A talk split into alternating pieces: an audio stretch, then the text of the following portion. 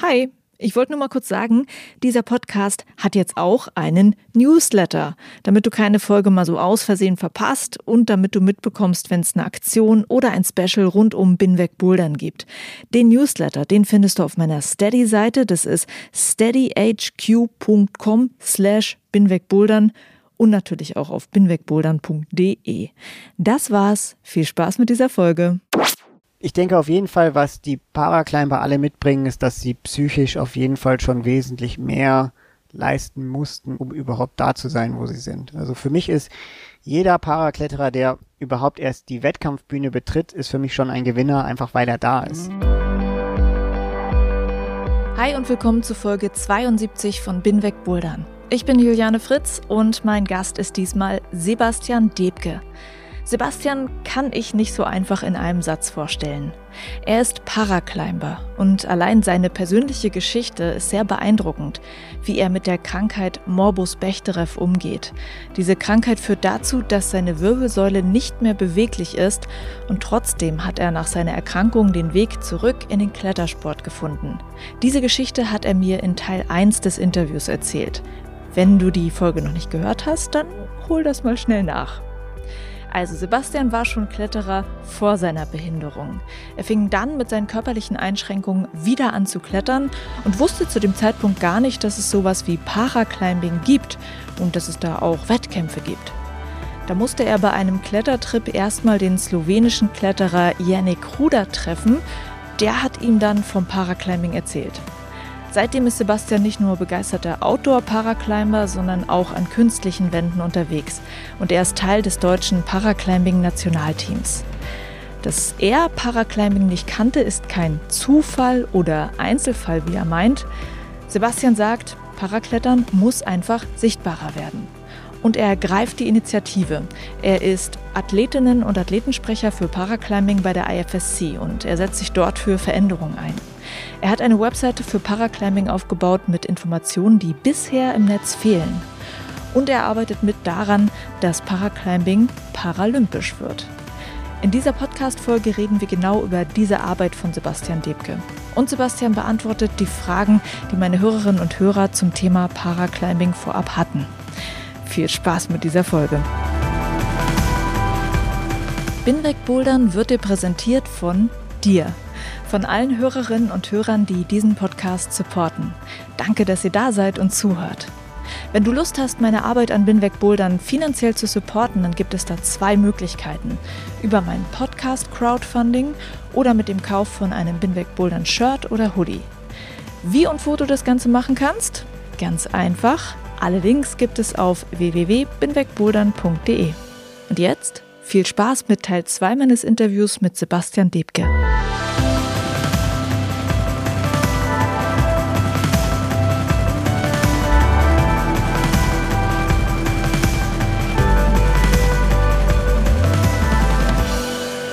Was ja der Grund ist, weshalb ich überhaupt auf dich zugekommen bin, das ist ja, weil du eine Webseite gestartet hast, und zwar paraclimbing.org.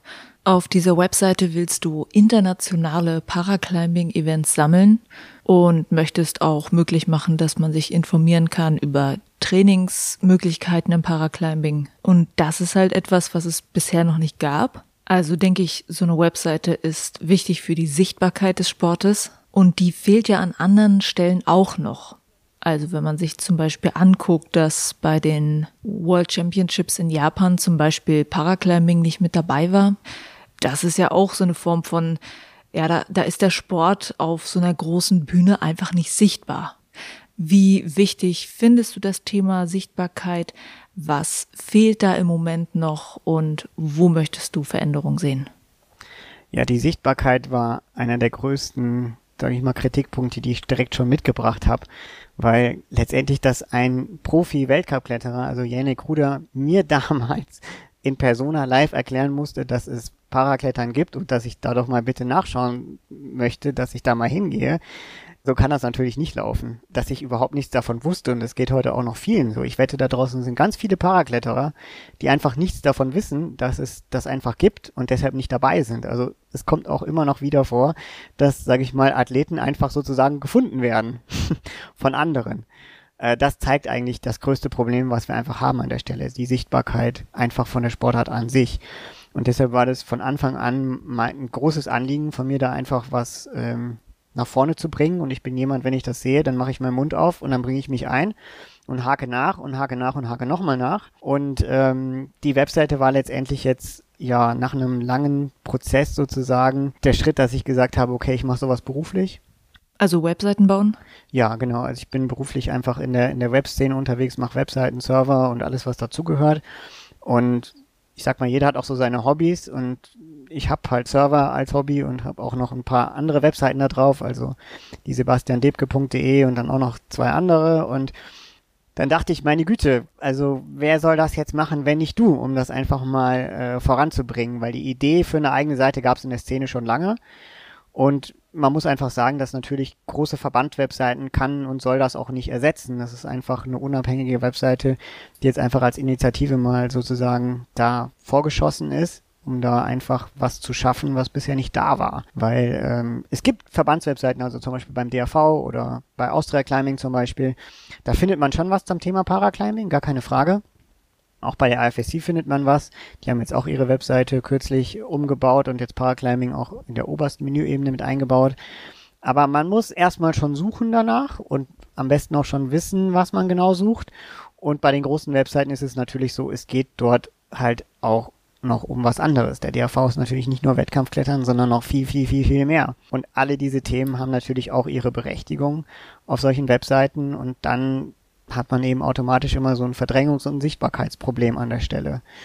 Jetzt muss man sagen, der DRV und Austria Climbing zum Beispiel oder auch in USA, die haben da schon was gemacht. Es gibt auch andere großen Verband-Webseiten, ich nenne jetzt mal keine Namen, aber da kann man einfach mal selber prüfen, wenn man dann die Suchfunktion Paraclimbing oder eben das Analogon in der entsprechenden Sprache eingibt, da kommt einfach nichts raus. Und das sind Länder, die Athleten zu großen Wettkämpfen schicken, wo ich mich dann natürlich frage, meine Güte, also ihr seid da die Repräsentanten für diese Sportart. Wenn jetzt jemand in eurem Land sozusagen da mehr Informationen haben will, dann findet er einfach nichts. Und aus meiner persönlichen Erfahrung, als ich dann bei der WM 2019 in Briançon war die Wahl für die Athletensprecher. Dort bin ich eben angetreten und ähm, ja, mein Name war dann schon bekannter und als ich irgendwann realisiert habe, es gibt ähm, teilweise, ja, sag ich mal, Eltern oder auch große Verbände, die mich privat auf Instagram anfragen und äh, sich von mir Sachen erklären lassen, wo ich denke, meine Güte, die gehören auf eine offizielle Webseite. Da war klar, es, es muss jetzt was passieren. Und wie gesagt, ich ich wusste, ich kann das und dann habe ich einfach sozusagen die Lücke mal schnell geschlossen und die Website ist jetzt auf Deutsch, Englisch und Französisch jetzt auch äh, seit neuestem verfügbar und hoffe, dass sie jetzt erstmal ein kleines Puzzlestein auf einem langen Weg sein wird und das auch natürlich hoffe ich, dass die ganzen Verbandwebseiten nach und nach nachziehen und da einfach aufbauen werden. Mhm. Und wie wird das dann inhaltlich weitergehen? Weil du ja zum Beispiel auch schon gesagt hattest, das wird um das Thema Training gehen. Ich stelle mir das dann einfach so vor, dass vielleicht andere Paraclimberinnen und Climber dann Blogartikel schreiben, wie sie das zum Beispiel machen. Wie sind da genau die Pläne? Also wird das ein kollektives Ding oder was hast du da genau vor? Der Plan ist, es gibt noch keinen echten Plan. okay. ähm, das Projekt ist hinter den Kulissen in der Stille gereift. Mein Hauptanliegen war erstmal, dass es überhaupt einen globalen Veranstaltungskalender gibt, wie du eben schon gesagt hast. Den gab es einfach vorher nicht. Also dass es eine Stelle gibt. Und halt nicht nur IFSC-Sachen, ne, sondern auch andere Wettkämpfe. Genau. Das Problem ist ganz oft, dass wir vorher natürlich, wir gehen nicht nur auf IFSC-Wettkämpfe, sondern die Paraclimber, die engagiert sind, versuchen natürlich schon alles mitzunehmen, was irgendwie erreichbar ist.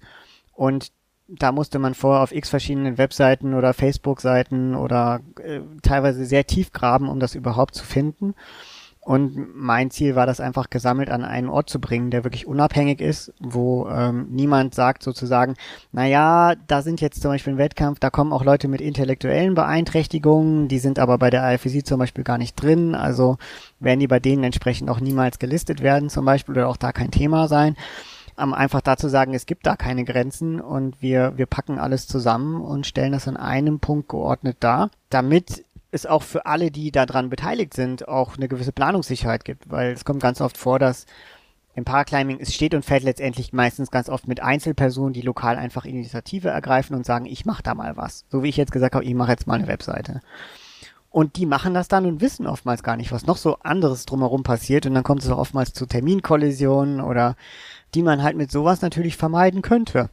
Das war mal das erste Ansinnen. Und dann das zweite war natürlich die grundlegenden Informationen zum Thema Paraklettern, die meistgestellten Fragen einfach mal alle zu klären und einfach darzustellen. Und ich persönlich habe eben das Thema Training und jetzt auch Outdoor-Klettern mal grob einfach mit angerissen.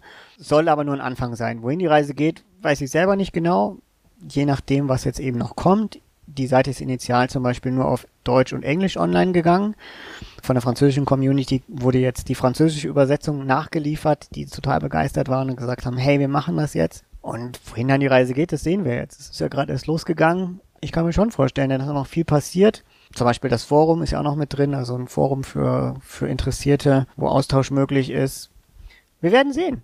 Kann man sich eigentlich bei dir melden? Also falls jetzt jemand zuhört und sagt, ich kann da helfen, ich kann zum Beispiel noch in eine andere Sprache übersetzen. Wie sieht das aus?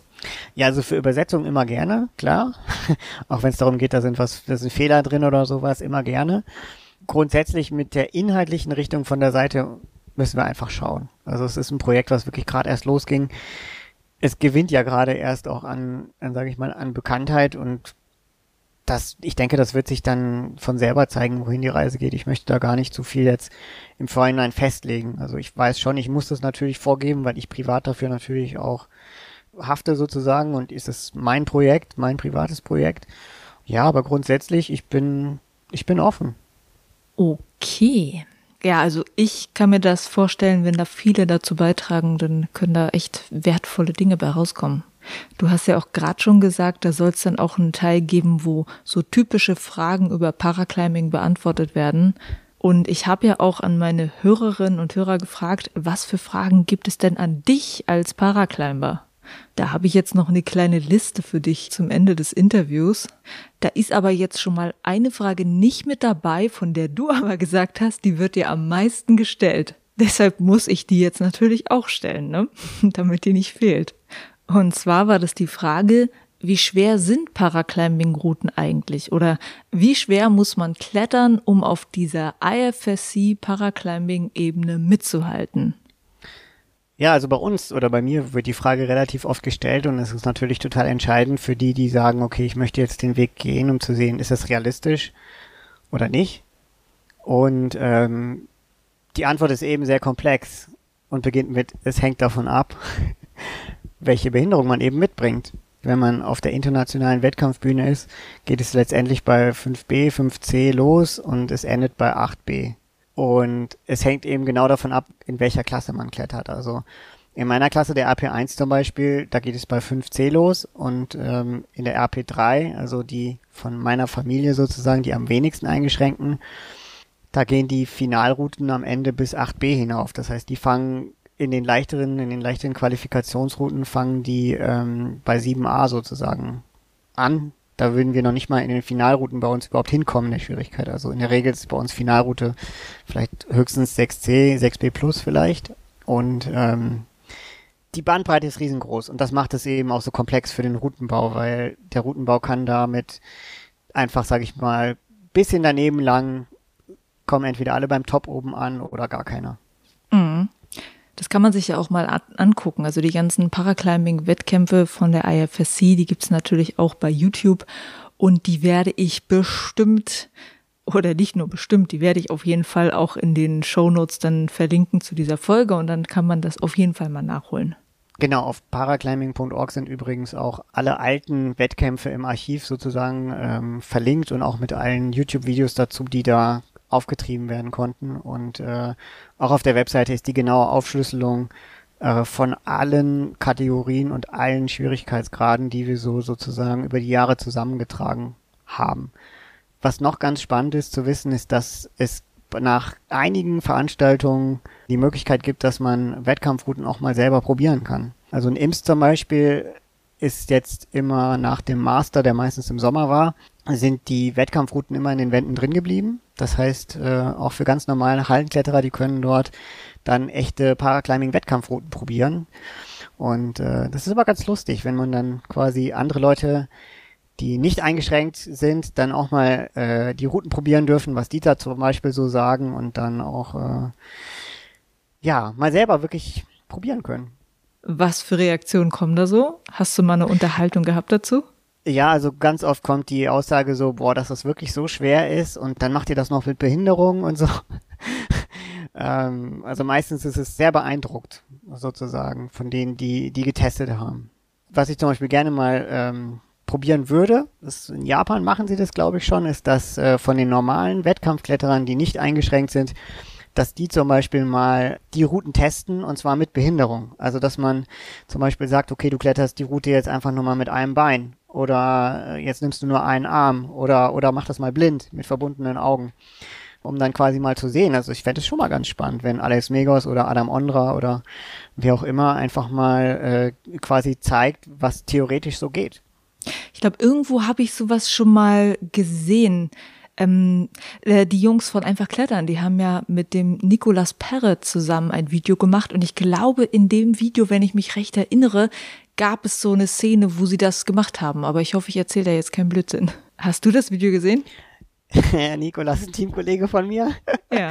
Natürlich, und ich muss gestehen, ich weiß davon nichts. Weil Nikolas war in anderen Videos. Äh, der war bei äh, einem schwedischen Kletterblog mal drin im Video. Bei einfach Klettern ist an mir vorbeigegangen. Nikolas, Notiz an dich, was hast du da gemacht? Warum wissen wir davon nichts?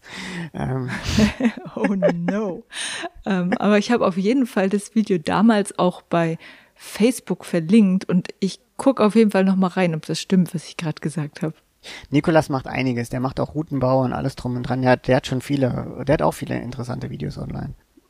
Eine weitere Frage, die von Hörern kam, ist das Thema Sichern. Wie wird in der Paraclimbing-Szene eigentlich gesichert, wenn zum Beispiel ein Arm fehlt? Also wenn die Leute privat klettern gehen oder im Training zum Beispiel.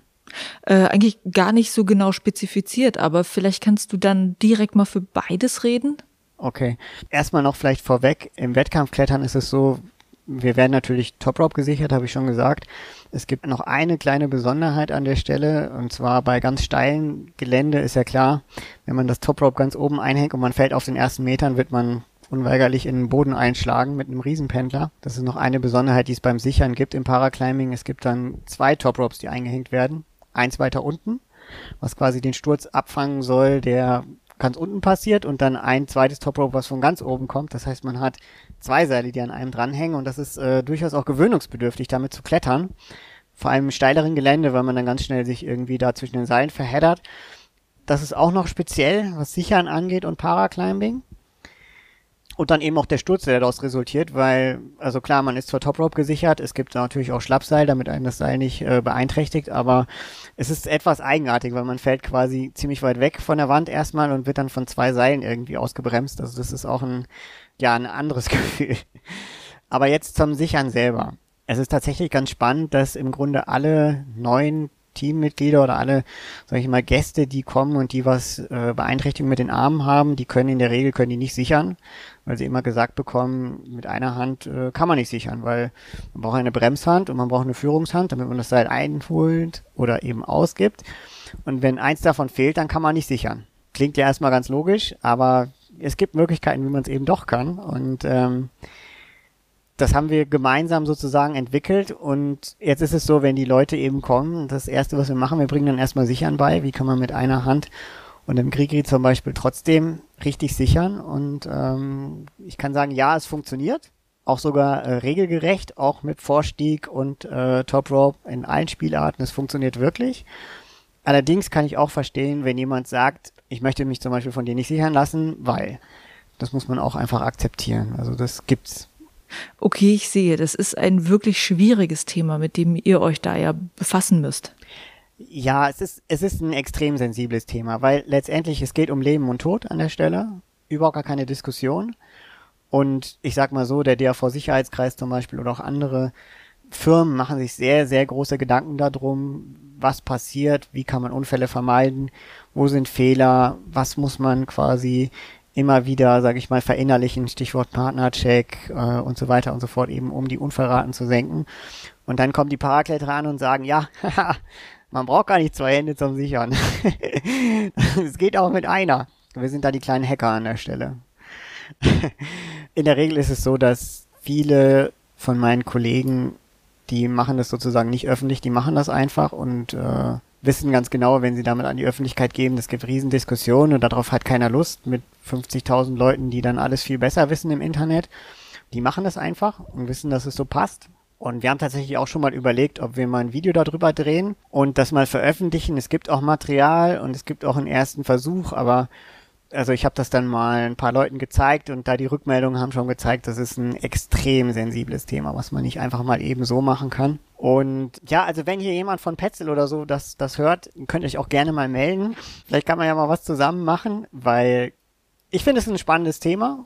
Es wird riesen Diskussionen geben und ich bin nicht der Einzige, der das vorhat. Also zum Beispiel Maureen Beck ist eine relativ bekannte Athletin aus USA hat auch schon öfter mal gesagt, wir müssen da was mal machen und äh, hat da auch schon mal was zugeschrieben, aber letztendlich so wirklich veröffentlicht mit Link und allem drum und dran, wo man sagen kann, da ist das Tutorial oder da ist das Video, schau das mal an, das gibt's noch nicht. Ich stelle mir vor, dazu ist es halt auch noch wichtig, dass es dann wirklich Gruppen gibt, die sichtbar sind, wo man dann dazustoßen kann, wo halt andere Paraclimber sind und wo man dann auch sehen kann und lernen kann, okay, so funktioniert das und so kann ich mir da helfen. Ja, auf jeden Fall. Und auch Stichwort Sichtbarkeit, es ist, glaube ich, immer besser, wenn man sowas im Eins zu eins persönlich miteinander quasi macht und auch wirklich jemand anders auf die Finger guckt beim Sichern und auch mit eingreift, anstatt dass man einfach sagt, oh, hier ist ein Video, da kann man sich das im Internet angucken und dann, dann probiert man das mal selber. Also ich bin mir nicht so sicher. Ich, mein Gefühl sagt, das ist vielleicht nicht der richtige Weg. Und das ist ja auch sogar bei Nicht-Paraclimbern ein Problem. Das habe ich mir zumindest von Hallenbetreibern mal erzählen lassen, dass es immer mal wieder Leute gibt, die sichern bei YouTube gelernt haben. Das ist auch nicht so eine gute Idee. Ja, definitiv. Ja. Ähm, wir machen mal mit den Fragen weiter, die noch kamen. Hier ist zum Beispiel eine Frage, die haben wir, glaube ich, schon so ziemlich beantwortet. Wie schwer ist es, die Athletinnen und Athleten in faire Gruppen einzuteilen? Haben wir da schon alles zu gesagt? Ja, vielleicht noch ein Satz. Also dieses Credo sozusagen, dass es soll nicht der gewinnen, der am wenigsten beeinträchtigt ist, sondern derjenige, der im Verhältnis zu seinen Einschränkungen die beste Leistung bringt. Das ist natürlich ein hohes Ideal und auch Fairness steht ja ganz oben im Sport. Man muss ganz klar sagen, Paraklettern oder auch Parasport wird nie fair sein. Punkt. Weil wir sind alle unterschiedlich und es gibt Nuancen und Abstufungen und wenn man eine Kategorisierung einführt, zieht man harte Grenze und sagt von bis. Und da gibt es immer eine Bandbreite. Und in der Bandbreite gibt es immer Menschen, die an der oberen Kante, in der Mitte und auch an der unteren Kante von diesem, sag ich mal, Fenster unterwegs sind. Ein Beispiel einfach nur AL2, die Kategorie der ähm, Beinamputation oder Gliedmaßenverlust. Jemand, der wie der Nicolas Perret zum Beispiel, mein Teamkollege, dem das komplette Bein fehlt, der hat natürlich kein Knie, was er einsetzen kann, um zu stützen oder Gewichtsverlagerungen durchzuführen oder zum Beispiel um in einem Dach zum Beispiel damit zu huken. Jemand, der zum Beispiel eine Unterschenkelamputation hat, der hat das und der kann das nutzen. Und der kann vielleicht auch noch eine Beinprothese tragen und dann in der Platte oder in einem weniger Steingelände ganz anders klettern, mit Gleichgewicht, Verlagerung und allem drum und dran arbeiten, was jemanden, der wie gesagt keine Prothese tragen kann, einfach komplett unmöglich ist an der Stelle muss man sagen, es ist nicht fair und es wird auch nie fair werden. Und insofern denke ich, dass man auch das Thema mit wer macht welchen Platz und, und Rankings sehr mit Vorsicht genießen sollte, weil ganz oft ist jemand, der vielleicht, sag ich mal, nicht auf dem ersten Platz war, vielleicht eigentlich sogar der Sieger war, weil er im Verhältnis zu seinen Einschränkungen einfach eine Leistung gebracht hat, die einfach besser war als der Gewinner, der vielleicht einfach die Möglichkeit hatte, weil er mehr Bein hatte oder was auch immer. Das müssen wir auch vielleicht alle noch ein bisschen lernen, da mehr darüber zu stehen und zu sagen, es gibt einfach Grenzen und es ist ein bisschen so wie mit Schwierigkeitsgraden. Das ist rein subjektiv. Können wir auch nochmal auf die Hallen genauer eingehen? Da kam auch noch eine Frage. Und zwar, was können Hallenbetreiberinnen und Betreiber machen, um offener und besser zugänglich zu sein für Paraclimber? Ja, also wir sind auch immer mal wieder in anderen Hallen unterwegs. Und wenn man dann quasi testet, wie barrierefrei sind eigentlich Kletterhallen wirklich, merkt man, da hapert's bei den allermeisten. Also ich erwarte jetzt zum Beispiel nicht, dass die Bouldermatte barrierefrei ist, also dass ich da ebenerdig quasi mit dem Rollstuhl draufrollen kann. Das ist sozusagen überall. Das gibt's natürlich auch in manchen Hallen, aber dass man da zum Beispiel eine Kante hat und ne, was will der Rollstuhlfahrer beim Bouldern? Der braucht eigentlich ein Seil Also übrigens das Boulder-Format beim Paraclimbing, was zwar in den Regeln steht, aber seit Jahren nicht mehr durchgeführt wurde, ist auch aus Sicherheitsgründen mit Seil. Da muss man sagen, okay, in der normalen Boulderhalle ist kein Seil am Boulder, also was will ich quasi mit dem Rollstuhl auf der Bouldermatte, ja? Aber dass einfach diese Grundlagen, dass man mit dem Rollstuhl zum Beispiel in die Kletterhalle reinkommt, zur Toilette kommt, dass man alle Etagen auch erreichen kann, da hapert es eigentlich bei ganz vielen schon. Ich meine, es ist natürlich auch ein bisschen Widerspruch in sich. Man geht dahin, um zu klettern, also um vertikale Hindernisse zu überwinden. Und dann, dass man auf der gleichen Seite fordert, dass man überall mit dem Rollstuhl durchkommt. Ja, das ist äh, kleiner Widerspruch an der Stelle. Aber ähm, ja, es gibt eben auch Parakletterer. Wie viele Athleten kennst du denn, die eigentlich gerne bouldern würden, aber die da einfach zum Beispiel in der Halle eine Barriere haben? Kann ich so gar nicht genau sagen, weil also erstmal in Deutschland ist die Anzahl der, der Rollstuhlfahrer im Nationalteam null zumindest die dauerhaft auf den Rollstuhl angewiesen sind. Und ich sag mal, die aus bei uns aus dem Team, die nicht bouldern sollten oder zumindest nicht, sage ich mal, hochbouldern sollten, am besten nur Quergänge machen, so wie ich zum Beispiel, die gehen einfach grundsätzlich oder eher weniger bouldern. Da geht man dann halt einfach ans Seil und macht da seine Sachen. Und ansonsten ist es so ein bisschen, kenn deine Grenzen und beweg dich da drin ich glaube, diese echte Barrierefreiheit, die fordern wir natürlich bei Wettkämpfen aufs Maximal heraus, weil da einfach viele Leute da sind, mit Rollstühlen zum Beispiel auch. Und wir hatten auch wirklich auch schon Wettkämpfe, wo man wirklich gesagt hat, hey, das ist gar nicht barrierefrei, ja, also wo es echt Probleme gab bei dem Thema. Das kommt da natürlich dann ganz speziell raus. Aber meistens sind es dann eben nur Einzelfälle und die man als Team dann meistens mit vereinten Kräften im wahrsten Sinne des Wortes irgendwie schon hinbekommt. Und jetzt von Leuten, die jetzt nicht in der Wettkampfszene unterwegs sind, die aber trotzdem da unterwegs sind, ehrlich gesagt, ich weiß es nicht genau. Ich kenne jetzt ein paar Einzelfälle, wo ich weiß, dass die in ihren Hallen kommen die schon ganz gut klar, aber ich glaube, für die Rollstuhlfahrer ist es so, das ganze Leben ist letztendlich, jede Bordsteinkante kann da zur, zur Expedition werden. Da ist die Kletterhalle sozusagen dann nur noch ein weiterer Puzzlestein von einem ganz großen Puzzle mit tausend Teilen. Mhm. Eine weitere Frage ist auch, wie groß ist eigentlich die Unterstützung der Verbände für Paraclimber?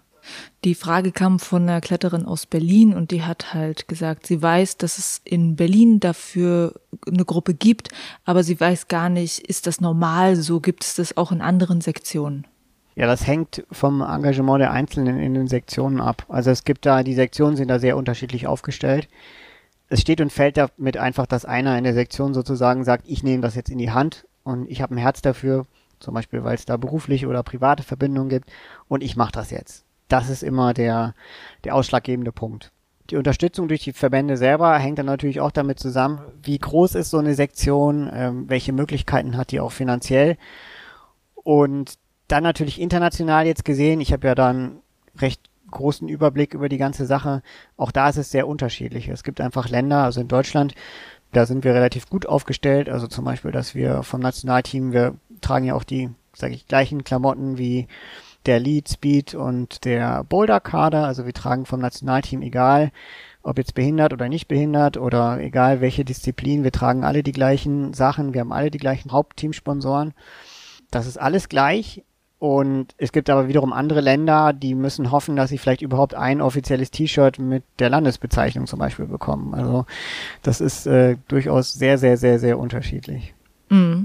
Und äh, mit bei dem Thema T-Shirts, da kam auch noch eine Frage dazu, und zwar, wie sieht es eigentlich aus mit Sponsorings für Paraclimber?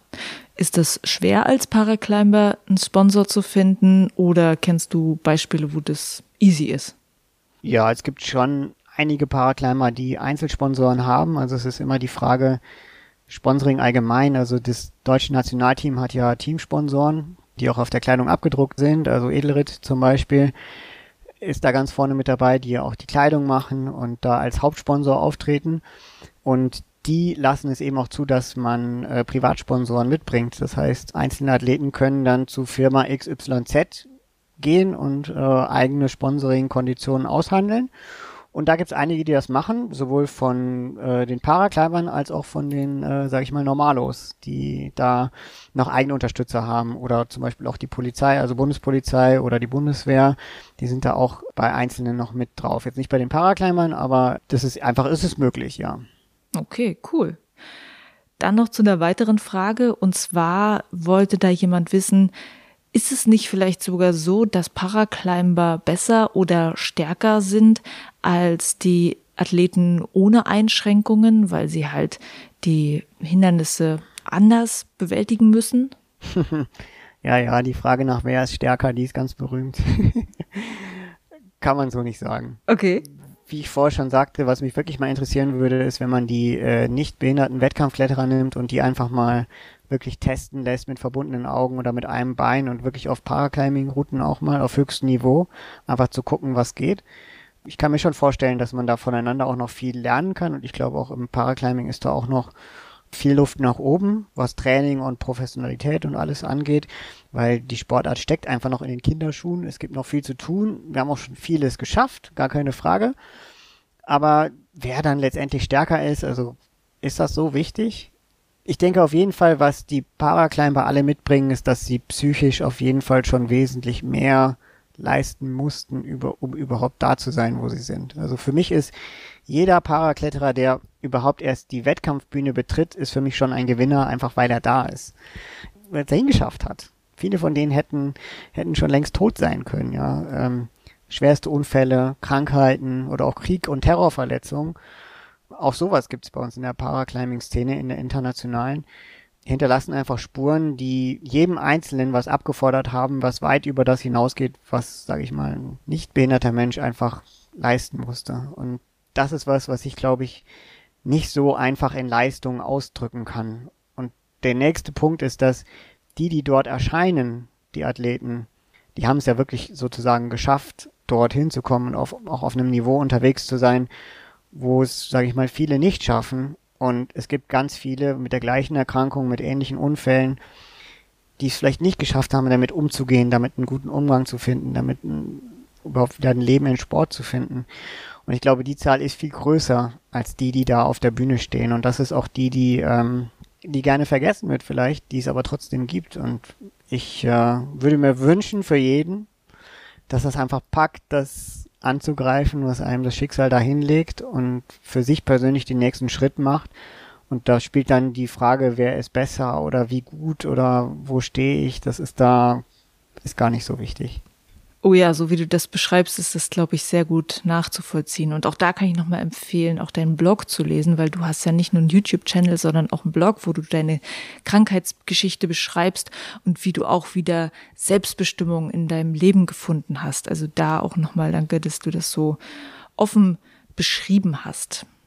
Und äh, eine weitere Frage noch an dich. Da wollte jemand wissen, ob es eigentlich in der Kletterszene vorkommt, dass man als Paraclimber nicht für voll genommen wird. Boah, habe ich jetzt so ehrlich gesagt noch nicht direkt wahrgenommen. Man hat vielleicht manchmal das Gefühl als Parakletterer, dass man vielleicht nicht ernst genommen wird oder nicht ganz so berücksichtigt wird.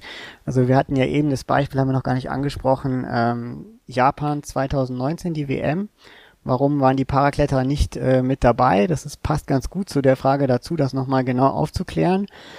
Also erstmal vorweg, jeder Mensch mit Behinderung hat täglich diesen Kampf zu kämpfen, einfach den Kampf um Gleichberechtigung, äh, gleiche Chancen zu haben oder auch einfach nur ein, sagen wir mal, ein halbwegs normales Leben zu führen. Es ist also ein täglicher Kampf in allen Bereichen, beruflich, privat, im sozialen Umfeld. Das ist einfach, das ist Tagesgeschäft. Inklusion, Exklusion, also mit dabei zu sein oder auch ausgeschlossen zu werden, das sind einfach Erfahrungen, die jeder erfährt. Gerade wenn es darum geht, irgendwie ausgeschlossen zu werden von irgendwas, das trifft jeden einfach persönlich sehr hart, weil es eine Erfahrung ist, die jeder in seinem Leben auf dem Weg irgendwo schon mal machen musste. Wenn dann Dinge zum Beispiel im Parasport nicht so laufen, wie man sich das wünscht, kommt man schnell in das Fahrwasser, dass man denkt, da ist jetzt versteckte Diskriminierung dahinter und haut dann auch entsprechend zurück. Und als Athletensprecher musste ich jetzt eben lernen, es gibt auch eine andere Seite und die hat manchmal auch berechtigte Gründe, warum etwas nicht läuft oder nicht so gemacht wird. Und man versteht das vielleicht als Athlet, als Athlet am Anfang nicht oder aus seiner Athletensicht raus nicht. Also ich bin da als Athletensprecher letztendlich in eine Position reingekommen, wo ich auch nicht wusste, was mich am Anfang erwartet. Aber was ich direkt lernen musste, es gibt immer zwei Seiten und die andere Seite hat auch äh, sage ich mal, Argumente, die man erstmal anhören muss und die auch valide sind. solche Diskussionen werden dann manchmal sehr hitzig geführt und sehr emotional, weil, wie gesagt, gerade so dieses Gefühl, dass da irgendwie eine Diskriminierung dahinter stecken könnte, das, das kommt ganz oft mit und es schwingt auch mit und mit den Waffen wird dann manchmal auch zurückgeschossen. Und aus meiner Erfahrung ist es vielleicht nicht immer so schlau, direkt mit Petitionen und auf Social Media anzufangen, Kampagnen loszuzetteln, weil letztendlich ist Inklusion ist ja ein, äh, ein UN-Menschenrecht ist in der UN-Behindertenkonvention sogar verankert. Das heißt, man hat da letztendlich eine Political Correctness, die man in der Hand hat, mit der man sozusagen zuschlagen kann als Waffe, mit der man sein Gegenüber erstmal ganz schön an die Wand drückt. Und wenn man damit zuschlägt, das setzt eine Energie frei, die, ich sag mal so, Physik, Impulserhaltung, Aktio gleich Reaktio, die muss ja irgendwo hin.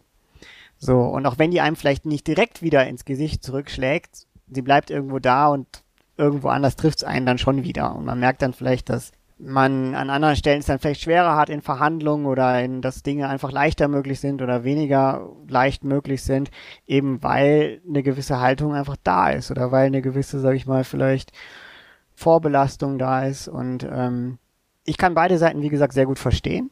Vor allem sie dieses Thema mit äh, Diskriminierung und so weiter ist ein sehr, sehr heißes Thema. Und jetzt ähm, Japan 2019 war perfektes Beispiel eigentlich dafür. um es mal kurz zu erklären, die IFSC veranstaltet alle zwei Jahre ja eine WM, eine Weltmeisterschaft. Bisher war die immer in den geraden Jahren und wegen der Olympia-Qualifikation musste es um ein Jahr dann verschoben werden. Das heißt, es gab 2018 eine WM in Innsbruck. Davor die letzte war 2016 in Paris und bei beiden waren die Parakletterer jeweils in der Veranstaltung mit drin. Also wir waren 2018 in Innsbruck war Paraclimbing eben genauso ein Punkt im Zeitplan wie auch ähm, Lead oder Speed oder Bouldern. Und ähm, es war ein Wettkampf miteinander auf der gemeinsamen Wettkampfstätte und es war einfach eine unglaubliche ja, Synergie, alle zusammen quasi und die Teams auch zusammen vom deutschen Team, wir kennen uns auch untereinander recht gut. Das heißt, ähm, wir kommen dann zu den Finals und Qualifikationen von unseren Kollegen und feuern die dort an. Und ich sag mal, unsere äh, nicht behinderten äh, Profis kommen dann zu unseren Runden äh, vorbei und feuern bei uns mit an und sind mit dabei. Ähm, das ist natürlich ein unglaubliches Gefühl von Miteinander und einfach wunderschön. 2019 war dann die WM in, in Japan und da war erst vorgesehen, dass Paraklettern dort mit dabei ist, wurde dann aber aus ähm, technischen Problemen beim Veranstalter leider nicht mehr, war es nicht mehr möglich, weil dem Veranstalter wurde die Wettkampfstätte weniger lang als geplant zur Verfügung gestellt und der Zeitplan kam dann ins Wanken und dann sahen die Japaner als einzige Möglichkeit, die Veranstaltung durchzuführen, einfach Paraklettern auszuschließen. Was für Parakletterer, für uns war das ein emotional, war das ein sehr, sag ich mal, das hat richtig reingehauen, weil das ist natürlich Exklusion und Diskriminierung vom Allerfeinsten aus unserer Wahrnehmung. Für den Veranstalter war das sozusagen die einzige Möglichkeit, die Veranstaltung überhaupt zu retten. Man muss wissen, bei so einer Großveranstaltung geht es nicht nur um die Tage, die man nachher im Stream oder im Fernsehen sehen kann, sondern die Wände müssen natürlich schon vorher gebaut werden, die müssen nachher abgebaut werden.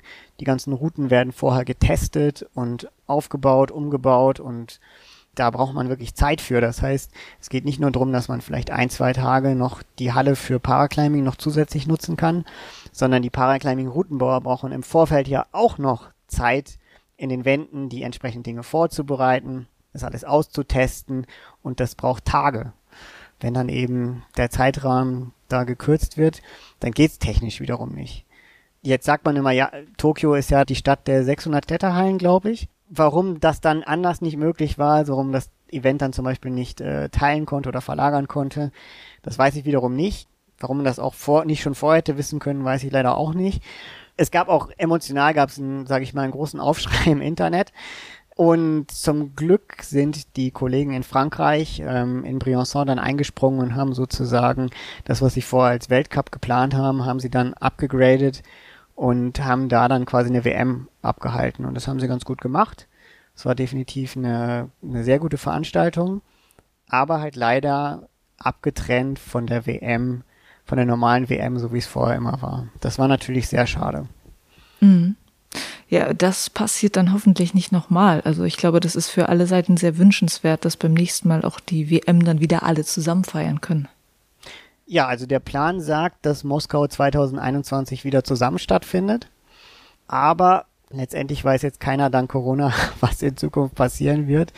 Dazu kommt noch die Anti-Doping-Klage gegen Russland beim obersten Sportgericht, die gerade noch, sage ich mal sozusagen, hängt. Weil wenn es Sanktionen gegen Russland geben wird, dann gibt es auch ein Verbot für Großveranstaltungen in Russland. Das heißt, wenn Russland wirklich ähm, höchstrichterlich vom Sportgericht verklagt wird, weiß ich nicht, wie es dann um die WM allgemein in Russland steht. Also das ist schon es kann sein, also es gibt noch Potenzial für Abenteuer an der Stelle. Aber man muss auch an der Stelle mal sagen, es gibt auch andere Sportarten, wo die WMs zum Beispiel nie zusammen stattfinden. Wo Paras und äh, normale WMs äh, einfach grundsätzlich getrennte Events sind. Okay, das heißt ja, dass es eigentlich die meiste Zeit schon ziemlich cool gelaufen ist, also dass die WMs zusammen waren. Ja, im Vergleich zu anderen Sportarten zum Teil ja. Und es ist halt klar, jeder guckt aus seiner, durch seine Brille und hat seine Sicht der Dinge lustige Geschichte am Rande. Es gab dann auch eine Initiative, wo plötzlich, man weiß es nicht so genau, in der Briançon 200 Kappen aufgetaucht sind, ähm, wo an der Seite drauf stand, I should be in Japan, die von vielen Athleten dann vor Ort fleißig getragen wurden, die auch im Stream zu sehen waren, die für einige Diskussionen vor und hinter den Kulissen geführt haben. Das war schon ein wirklich sehr, sehr heißes Thema. Sowohl dort, als es passiert ist, als auch noch danach. Also es wird definitiv das Thema, teilt man so eine Veranstaltung oder lässt man sie zusammen? Das ist ein sehr, sehr spannendes Thema bei uns im Klettern. Und letztendlich, wenn die Veranstaltungen wachsen, also wenn das Paraclimbing vielleicht jetzt in Briançon waren wir am Ende 158 Athleten. Das in, in Innsbruck ein Jahr davor waren wir, ich glaube, 130 und in Paris waren es 2016, ich meine, 70. Das heißt, die Sportart hat in den letzten Jahren ein unglaubliches Wachstum hingelegt wir haben am Anfang auch gesprochen über die 20 Kategorien, die haben noch nie stattgefunden. Also wenn eine Kategorie nicht genug Teilnehmer hat, dann startet die nicht oder wird mit einer anderen Kategorie zusammengelegt, das sogenannte Merging. Kann man alles auch genau auf der Webseite nachlesen. Wenn die Veranstaltungen größer werden, braucht man mehr Routen, mehr Linien, mehr Zeit und es ist natürlich schon fraglich, inwiefern man das irgendwann noch alles zusammen machen kann. Also wenn wir vielleicht irgendwann Veranstaltungen mit zwei oder 300 Athleten haben, wo wir auch definitiv hin müssen, wenn wir in Richtung Paralympische Spiele ähm, gucken, weil das gibt Anforderungen, die man erfüllen muss und die wir noch nicht erfüllen, auch was Größe angeht. Da frage ich mich schon, wie das noch in einer Veranstaltung möglich sein kann. Also kann man irgendwie zwei Wochen sozusagen äh, WM machen? Wenn man alles zusammen machen will, Boulder, Lead, Speed und Combined und Paraclimbing? Ich weiß es nicht. Ja, das ist sehr spannend, dass du jetzt auch sagst, dass es eine bestimmte Anzahl von Athleten und Athletinnen braucht, um überhaupt paralympisch zu werden. Was fehlt dann noch alles, um da hinzukommen? Das IPC setzt eine Kriterienliste an, die man erfüllen muss. Die IFSC hat die fürs Sportklettern ja schon erfüllt. Und äh, da die IFSC ja auch die, sage ich mal, die offizielle internationale anerkannte Dachorganisation ist fürs Paraklettern, haben wir schon viele Kriterien, die wir bereits erfüllen, weil sie einfach fürs IOC schon erfüllt wurden. Was fürs Paraclimbing als paralympische Sportart noch fehlt, ist ganz konkret das Klassifizierungsregelwerk und die Größe, die wir nachweisen müssen. Das heißt, beim IPC müssen wir über vier Jahre hinweg aus 32 verschiedenen Ländern Teilnehmer bei unseren Wettkämpfen jedes Jahr nachweisen können. Wie viele Länder sind es denn jetzt? Also wir waren in Briançon, waren wir aus 24 verschiedenen Ländern. Was macht die IFSC denn gerade, damit Paraclimbing bekannter wird und damit auch Leute aus anderen Ländern noch teilnehmen können? Ja, letztendlich sind es die ganzen Maßnahmen, die wir eben besprochen haben, dass Paraclimbing einfach mehr Sichtbarkeit bekommt, ähm, dass wir das mehr thematisieren. Die Webseite ist ja ein Schritt in diesem großen gesamten Puzzle. Die IFSC hat ja insgesamt 93 Mitglieder das heißt 93 Länder, Federations, wie der DAV eben auch eine National Federation ist, die dort Mitglied ist, die theoretisch äh, noch Potenzial haben, Paraclimber in ihrem Land zu finden und auf solche Wettkämpfe zu schicken. Man sieht 93 minus 24, da ist noch Potenzial, würde ich sagen. Und ich glaube, ganz viel Potenzial hat rein einfach mit der Bekanntheit der Sache zu tun, die man hoffentlich relativ leicht erreichen kann. Und dann langfristig müssen natürlich Strukturen aufgebaut werden, dass national einfach die grundsätzlichen Wettkampfstrukturen geschaffen werden, dass es nationale Serien gibt. Gibt es in Deutschland zum Beispiel nicht. In Deutschland kommt das Wort Paraclimbing im nationalen Wettkampfregelwerk noch gar nicht vor. Das heißt, da gibt es auch noch Potenzial nach oben. Alle Wettkämpfe, die in Deutschland aktuell stattfinden, sind letztendlich äh, Initiativen auch von lokalen Einzelpersonen oder von ähm, Sektionen, die einfach sagen, wir machen jetzt mal was. Aber das ist äh, eben rein freiwillig, ob die sich an internationales Regelwerk halten oder nicht. Und so sieht das eben in ganz, ganz vielen Ländern aus. Das ist noch in den Kinderschuhen, ist in der Entwicklung und ich glaube, wie gesagt, 93 minus 24, da gibt's noch ein paar Länder, die jetzt schon Mitglied bei der IFSC sind, die aber definitiv noch Potenzial haben, die Zahl, äh, sage ich mal, zu erhöhen und dieses Kriterium für die IPC Bewerbung für die Paralympischen Spiele einfach ja voranzubringen. Gibt es denn eigentlich Länder, die man schon so als Kletternation kennt, wo man denkt, na, da müsste es doch eigentlich auch Paraclimbing geben, aber da fehlt es dann tatsächlich? die Schweiz. Die Schweiz. ja, einen lieben Gruß über die Grenze. Die Schweizer sind auf jeden Fall die, die erste Nation, die mir da einfällt, wo aber ich bisher noch keinen einzigen Paraathleten auf der internationalen Wettkampfbühne gesehen habe. Und es gibt garantiert noch ein paar Kletternationen mehr. Also ich hoffe, liebe Schweizer, ihr nehmt mir das jetzt nicht übel. Das ist jetzt eben ein, das direkte Beispiel, was mir eingefallen ist. Ah ja, okay. Und noch die Frage an dich, da du ja da so drin steckst, wie lange kann es dauern, bis Paraclimbing dann auch paralympisch wird? Also ich denke, das frühestmögliche Jahr nach dem aktuellen Kenntnisstand ist äh, 2032. Das ist noch ein ähm, ganzes Stück. Das ist noch ein ganzes Stück, ja. Man muss wissen, dass die Bewerbung immer sieben Jahre vor den Spielen ist. Das heißt, für 2028 ist die Bewerbungsfrist eben 2021, also nächstes Jahr. Allerdings muss man bei der Bewerbung schon nachweisen, dass man über vier Jahre hinweg diese Teilnehmerzahlen vorweisen kann. Und das können wir noch nicht. Das heißt, dadurch ist die technisch früheste Möglichkeit, quasi mit dabei zu sein, erst 2032, aber auch nur, wenn wir ab 2021 die äh, 32 Ländermarke überschreiten und wir müssen die auch dauerhaft halten können. Also es reicht nicht da einmal drüber zu kommen und dann wieder drunter zu sein.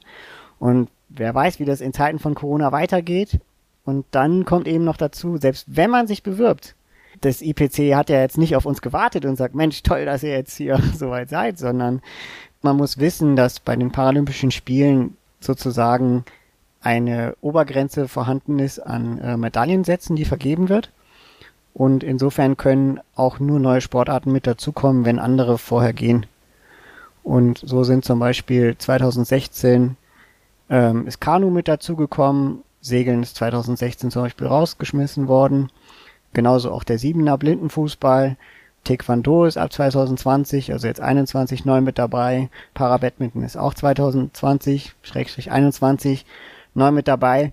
Das ist jetzt nur die Liste von denen, wo es eine Bewegung gab. Es gibt noch viel mehr Bewerber, die äh, mit auf der Liste stehen und mein Eindruck ist, es geht bei den Olympischen Spielen, es geht natürlich auch dann irgendwann darum, bei unseren Kletterern, wer macht es, aber letztendlich das IOC, ist mein persönlicher Eindruck, die machen so ein bisschen Sportartensport. Für die geht's dann eher darum, Klettern gegen Surfen, gegen Skaten und bei den Parasportarten eben analog. Und selbst wenn wir dabei sein, sollten eines Tages, ob wir überhaupt so viele Medaillensätze bekommen, dass wir am Ende des Tages sagen, es gibt ein rundes Format. Also selbst fürs normale Sportklettern müssen sich jetzt die drei Disziplinen ja in den ersten Spielen einen Medaillensatz sozusagen in der Kombinationswertung da untereinander ausfechten. Das wird beim Paraklettern ähm, wäre es richtig schwer, wenn man das eines Tages äh, auch auf so geringe Medaillen, sag ich mal, Zahlen reduzieren muss. Obwohl ich das eigentlich gar nicht so verstehen kann, weil es doch eigentlich logisch, dass es beim Parasport dann mehr Medaillensätze geben muss, oder? Ja, das IPC ähm, hat wie gesagt eine Obergrenze an Medaillen und die Sportart muss dann entscheiden, welche Kategorie von uns wird jetzt olympisch. Also es kann sein, dass wir irgendwann an einen Punkt kommen, wo wir sagen, die AL2 zum Beispiel, die wird jetzt eine paralympische Klasse und die AL1 zum Beispiel nicht. Das ist hart das ist richtig hart. Und das trifft in anderen Parasportarten schon zu. Und natürlich kann man dann sagen, wir machen das jetzt einmal und ähm, man sagt dann bei den nächsten Spielen will man mehr Medaillensätze haben, aber da es wie gesagt eine feste Obergrenze gibt, funktioniert das nur, dass man mehr bekommt, wenn jemand anders etwas abgibt. Und ich glaube, abgeben wird da niemand freiwillig etwas. Das heißt, wie gesagt, mein Eindruck ist, es geht an der Stelle eher für das IPC und für das IOC um Sportartensport, also wir lassen die Sportarten untereinander gegeneinander antreten und nicht um den einzelnen Sport und die einzelnen Sportler und die einzelnen Disziplinen selber. Das ist ein schräges System, in das man sich dann da so reinbegibt, oder? Ja, ich hatte vorher ehrlich gesagt überhaupt gar keine Idee davon und ich glaube, es geht vielen so, die denken, oh, Olympia, es ist eine super tolle Welt, große Emotionen, da werden natürlich größte Träume auch mit verbunden und es ist einfach das Event schlechthin.